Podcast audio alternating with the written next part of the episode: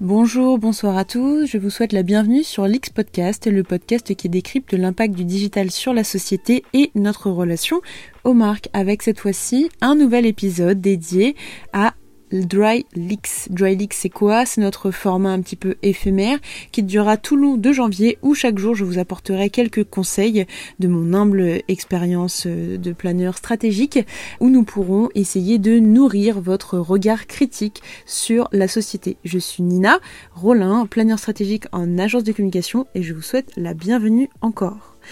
Après avoir abordé la notion de biais cognitif hier, nous allons parler cette fois-ci de classe sociale, des inégalités sociales, de la lutte des classes qui peuvent également participer à biaiser notre perception du monde. Mais avant, jingle. sont connectés virtuellement. à leurs amis. Wipe it down. Wipe Das Auto.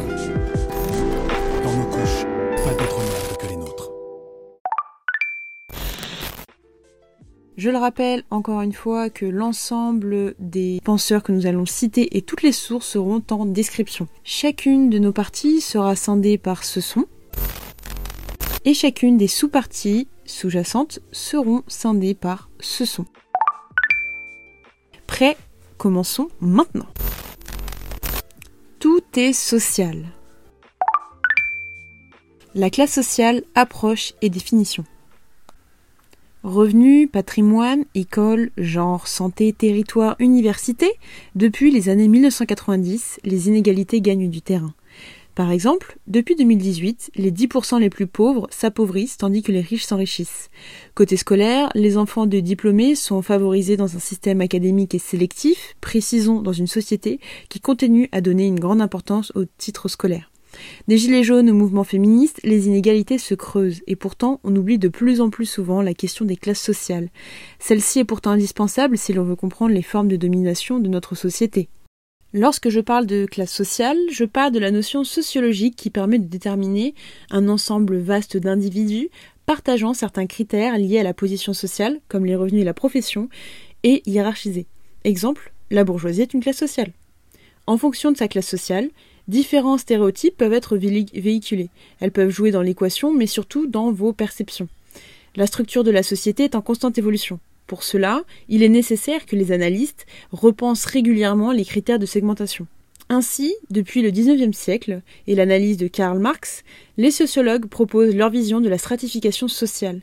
À sa suite, en effet, on compte Max Weber, Pierre Bourdieu, Henri Mandras et Louis Chauvel qui ont eux aussi décortiqué leur fonctionnement sociétal pour expliquer le découpage de notre société en groupes homogènes depuis la révolution industrielle. Nous allons d'ailleurs volontairement se pencher plus précisément sur la pensée de Marx, Weber et plus récente de Bourdieu. Pour le philosophe allemand Karl Marx, une classe sociale est un groupe social dont les membres réunissent trois conditions. Une même place dans les rapports de production, donc critères de définition économique, un sentiment d'appartenance à la classe, donc la conscience de classe, et une lutte contre les classes ennemies. L'activité de production de richesse est organisée de façon différente selon les sociétés et les époques. Par exemple, Marx distingue le mode de production antique, basé sur l'esclavage, le mode de production féodal, basé sur le servage, et le mode de production capitaliste. À chaque organisation économique correspond donc une organisation sociale particulière. Le visage de la société est déterminé par la façon dont la production est organisée. Dans les sociétés capitalistes, qui naissent en Europe au XIXe siècle et sont actuelles, on distingue deux groupes sociaux antagonistes qui sont au cœur de l'organisation sociale. Nous avons les bourgeois capitalistes, détenteurs des moyens de production, et les prolétaires, qui ne peuvent que vendre leur force de travail contre un salaire pour vivre. Au-delà de la position dans les rapports de production, les membres d'une classe sociale doivent également partager un sentiment d'appartenance au groupe et disposer des intérêts communs avec d'autres. Selon lui, selon Marx, il devient alors logique d'organiser une lutte politique contre cette ou ces classes ennemies afin de faire triompher l'intérêt de sa classe sociale. Pour aller plus loin, n'hésite pas à lire son ouvrage Les luttes de classe en France où il définit sept classes sociales l'aristocratie financière, la bourgeoisie industrielle, la bourgeoisie commerçante, la petite bourgeoisie, la paysannerie, le prolétariat et le sous-prolétariat. Mais Marx a toujours considéré que les deux classes les plus importantes étaient le prolétariat et la bourgeoisie capitaliste, qui sont, je le rappelle, propriétaires des moyens de production. qui sont les deux pôles antagonistes acteurs de la lutte des classes dans la société industrialisée. Dans une seconde approche, pour l'économiste et sociologue allemand originellement formé au droit, Max Weber, il développe une approche très différente de celle de Marx. Pour lui, pour Weber, la société n'est pas déterminée uniquement par la sphère économique. À côté de la hiérarchie économique, dans laquelle on retrouve les classes, il existe également une hiérarchie de prestige dans laquelle on distingue différents groupes de statuts et une hiérarchie du pouvoir, où l'on retrouve ce que Weber appelle des partis. La notion de classe s'applique donc uniquement à la sphère économique et les classes sont constituées de personnes qui bénéficient des mêmes chances typiques d'accès aux biens. C'est à la fois la nature de leurs revenus, issus du travail ou de la rente, et le montant du revenu qui permet de distinguer différentes classes. Dans l'ordre social, les groupes de statut, définis par le prestige dont jouissent leurs membres, sont des groupes sociaux conscients de leur identité et identifiés comme tels par les autres, développant un style de vie qui leur est propre. Enfin, pour le sociologue français Pierre Bourdieu, qui développe une théorie à mi-chemin entre celle de Marx et de Weber, la société serait construite comme un espace où se répartissent différents groupes sociaux plus ou moins hiérarchisés. C'est à la fois le volume et la structure, capital culturel et ou capital économique, du capital possédé par les membres de ces groupes qui permet de les identifier et de les positionner. Il emprunte à Marx l'idée que les groupes sociaux, les classes ont des intérêts opposés et sont en lutte pour imposer leur légitimité. Mais à la différence de Marx, selon Bourdieu, cette lutte se joue essentiellement sur le plan culturel. C'est la définition d'une culture légitime. Aussi, les classes sociales sont donc des groupes sociaux particuliers, de grande dimension. Elles réunissent des individus qui ont des caractéristiques économiques communes et qui développent un mode de vie particulier ainsi qu'un sentiment d'appartenance. L'habitus.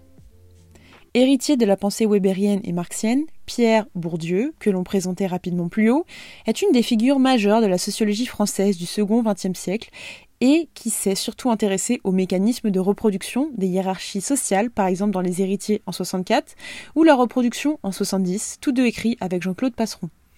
Pour ce faire, il a forgé le concept d'habitus, qui permet de donner une clé d'interprétation des rapports des acteurs au monde.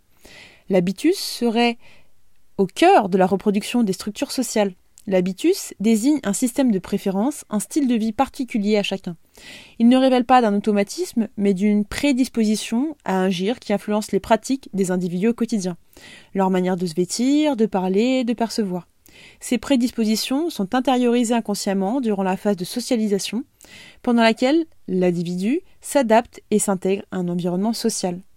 Durant cette période, l'individu est alors conditionné d'une façon invisible et se construit une manière d'être et d'agir face au monde et sur le monde. Pour autant, il convient d'indiquer que les dispositions de l'habitus ne sont pas définitives. La trajectoire sociale des individus peut en effet évoluer et donc transformer en partie leur habitus. C'est ainsi que l'habitus ne traduit jamais une situation immuable, il est un processus qui évolue en s'ajustant aux conditions de l'action. Stéréotypes et classe sociale. Pourquoi parler de classe sociale de manière théorique, vous me demanderez? Eh bien, car celles-ci permettent de déterminer et classer les individus ayant des caractéristiques communes dans une même catégorie, ce qui facilite les études statistiques effectuées sur la population, des études sur les revenus, sur les consommations, etc. Ainsi, en publicité, services et produits sont vendus en déterminant une cible appartenant à une classe sociale.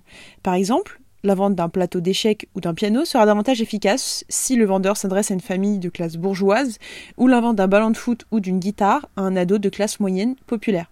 C'est une approche très stéréotypée mais souvent vraie. Et il est important de le savoir. C'est d'ailleurs grâce au GSP, les groupes socio-professionnels, qui sont des catégories statistiques présentant une certaine homogénéité, que les individus qui la composent, qui ont souvent des comportements ou des opinions proches liées aux caractéristiques communes qui ont servi le classement, que les publicitaires et marketeurs arrivent à scinder la population. En effet, on peut considérer que les ouvriers et employés appartiennent aux classes populaires et les CSP+, catégories socio-professionnelles plus, aux classes bourgeoises ou favorisées. On peut ainsi étudier les pratiques culturelles des individus en fonction de leur groupe social. Est-ce que les CSP+, sont davantage sensibilisés aux problèmes environnementaux que les CSP-? Cela permet surtout de constater l'existence d'inégalités sociales. Lorsqu'on parle de CSP, ou caractéristiques socio-professionnelles, nous faisons référence à l'outil de segmentation conçu par l'Institut national de la statistique et des études économiques, l'INSEE, permettant l'analyse et le classement des ménages, donc des foyers, des familles, des couples, etc., en fonction de leur situation socio-professionnelle et non uniquement leurs revenus. On distingue, pour information, huit grandes catégories qui seront systématiquement présentées dans l'ordre suivant. 1. Agriculteurs exploitants. 2. Artisans, commerçants et chefs d'entreprise. 3. Cadres et professions intellectuelles supérieures. 4. Professions intermédiaires ou cadres moyens. 5. Employés et personnels de service. 6. Ouvriers qualifiés. 7. Manœuvres et ouvriers spécialisés. 8. Autres personnes sans activité professionnelle. Le sigle CSP+, est utilisé pour désigner les CSP supérieurs, sous-entendu disposant d'un pouvoir d'achat plus élevé que la moyenne.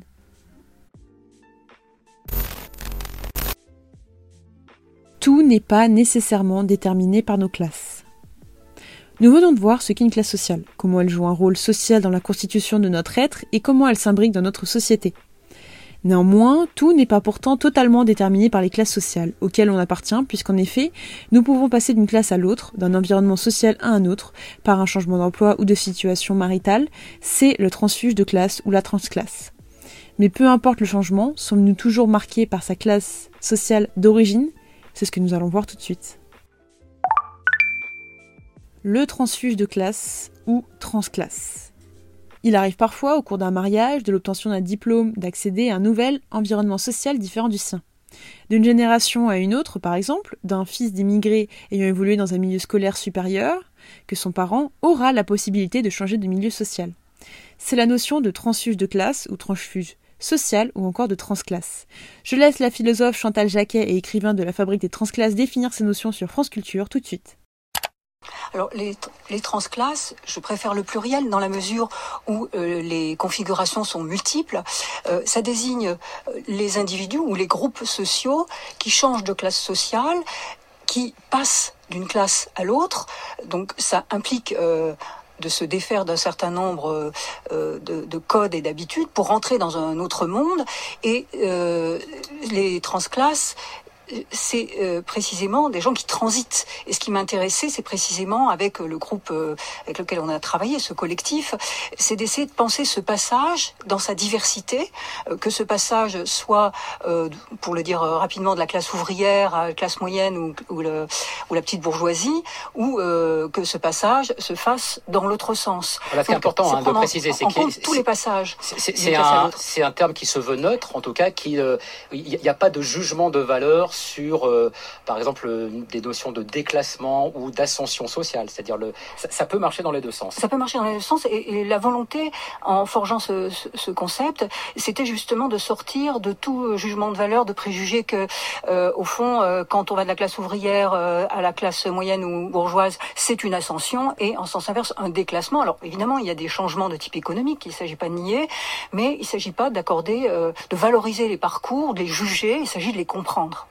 De quoi se déleste-t-on lorsqu'on passe d'un milieu à un autre? Et de quoi ne peut-on pas se défaire?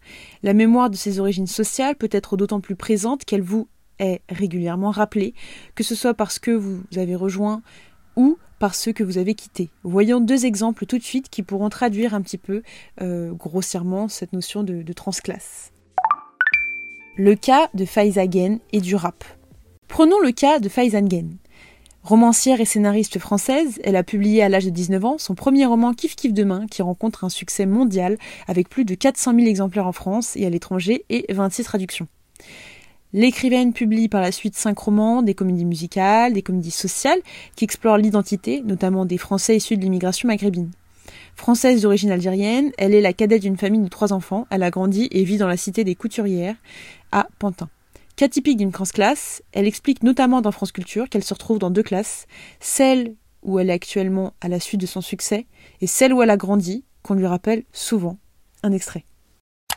J'ai pas le sentiment d'être sortie de ma classe. J'ai le sentiment que c'est un voyage que je fais perpétuellement, c'est-à-dire comme un aller-retour permanent depuis 15 euh, ans maintenant. Et du coup, euh, j'ai pas, j'ai l'impression que j'ai jamais assez de recul pour euh, raconter cette distance, parce que j'y reviens toujours et que je pense qu'on y est ramené en fait à sa classe. Autre exemple avec un objet social, le rap. Depuis la démocratisation du rap américain en France en 1984 par l'émission Hip Hop diffusée sur TF1 et le contexte social en France difficile à cette époque, le rap est devenu, grossièrement, un moyen de s'exprimer pour la banlieue, pour les gens habitant en banlieue, pour les jeunes notamment. Aujourd'hui, avec la multiplication des rappeurs, le rap qui est devenu mainstream, ou commun, révèle un nouveau type de rap, le rap de Yankee, qui change socialement. Cette nouvelle catégorisation du rap français cache une vision caricaturale de la scène hip-hop. Elle fait référence à l'expression Yankee, n'est autre que le verlan de client, le consommateur de drogue, celui qui achète. On l'oppose ainsi au dealer et on isole alors deux mondes distincts et caricaturés à outrance. Celui qui vit dans une cité et qui vend, et celui qui ne fait que y passer et qui se plie aux règles du premier. Un monde où, bien entendu, chaque groupe écouterait son propre rap, les durs d'un côté et les fragiles de l'autre. Clairement péjorative, l'expression rap de Yankee revêt alors plusieurs dimensions. Un marqueur social, puisque c'est un rap de bourgeois, et une forme d'appropriation des codes de la street à travers la façon de parler, le style et donc la musique, par quelqu'un qui foule le sol d'une cité max tous les deux mois pour s'acheter sa barrette de shit. En résumé, d'un côté comme de l'autre, on navigue dans le monde du cliché et le mépris de classe, Certains rappeurs, d'ailleurs, qui sont victimes et qui sont plutôt visés par cette notion de rap de Yankee, ont décidé d'en rire, comme Romeo Elvis, qui se faisait appeler Lil Yankee sur Twitter, ou Vald, qui renverse les codes dans le titre Yankee avec Sofiane en 2018.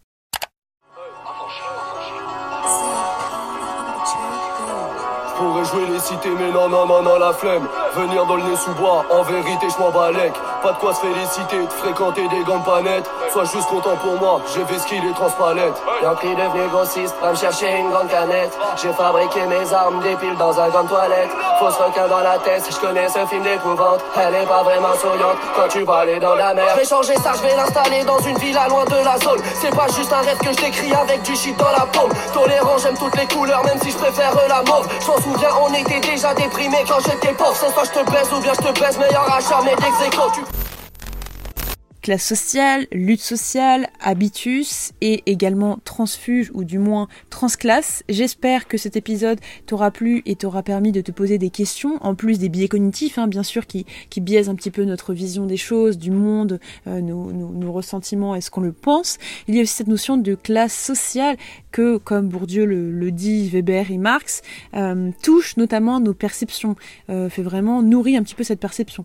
J'espère que cet épisode t'a plu, j'espère que cet épisode t'a éclairé. Nous arrivons bientôt à la fin de cette première semaine pour nourrir notre regard critique euh, et je te remercie encore d'être là tous les jours pour écouter notre épisode.